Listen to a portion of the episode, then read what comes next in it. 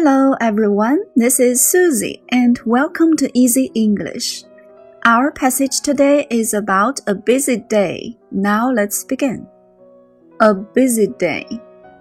It is Saturday today, but Sharon gets up early because she has a busy day. She cooks breakfast and feeds her pet dog Petrol. Then she gets ready for her piano lesson at 9 o'clock. She does her homework after the piano lesson. She needs to cook lunch because both of her parents are on business trips. After lunch, she cleans the house and does her laundry. At 4 o'clock, she needs to help Ben with his math. Then they have dinner together and they walk patrol together. The end. 好了，小朋友们，下面学习 words and expressions。先来看两个动词，cook，cook，c o o k，cook，做饭；feed，f e e d，feed，喂食。She cooks breakfast and feeds her pet dog Petrol。她做早饭。 而且喂他的宠物狗 Petrol。Can you cook? My mom usually cooks three meals every day. I feed my dog twice a day. 我每天喂两次狗。Grandpa feeds his bird in the morning. 爷爷在早上喂鸟。下面一个短语，get ready for。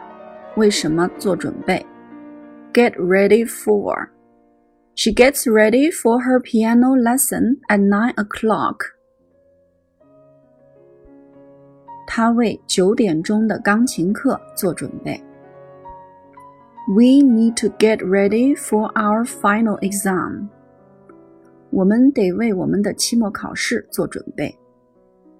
Hurry up, baby! You need to get ready for school. 快点儿，宝贝儿，你得准备上学了。下面一个词语，both，b o t h，both，都表示两个都。Both of her parents are on business trips。她的父母都出差了。On business trip，出差，也可以说成 on business。My mom is on business. 我妈妈出差着呢。I have two children. They are both primary school students.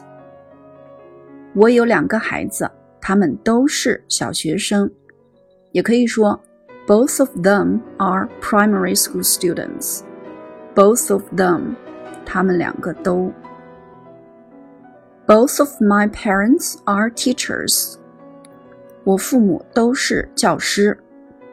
如果要表示三个及三个以上的都，应该用 all，a l l all。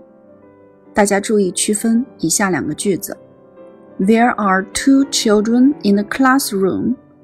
They are both girls. 或者 Both of them are girls. 再看下一句：There are three children in the classroom. They are all girls. 或者 All of them are girls.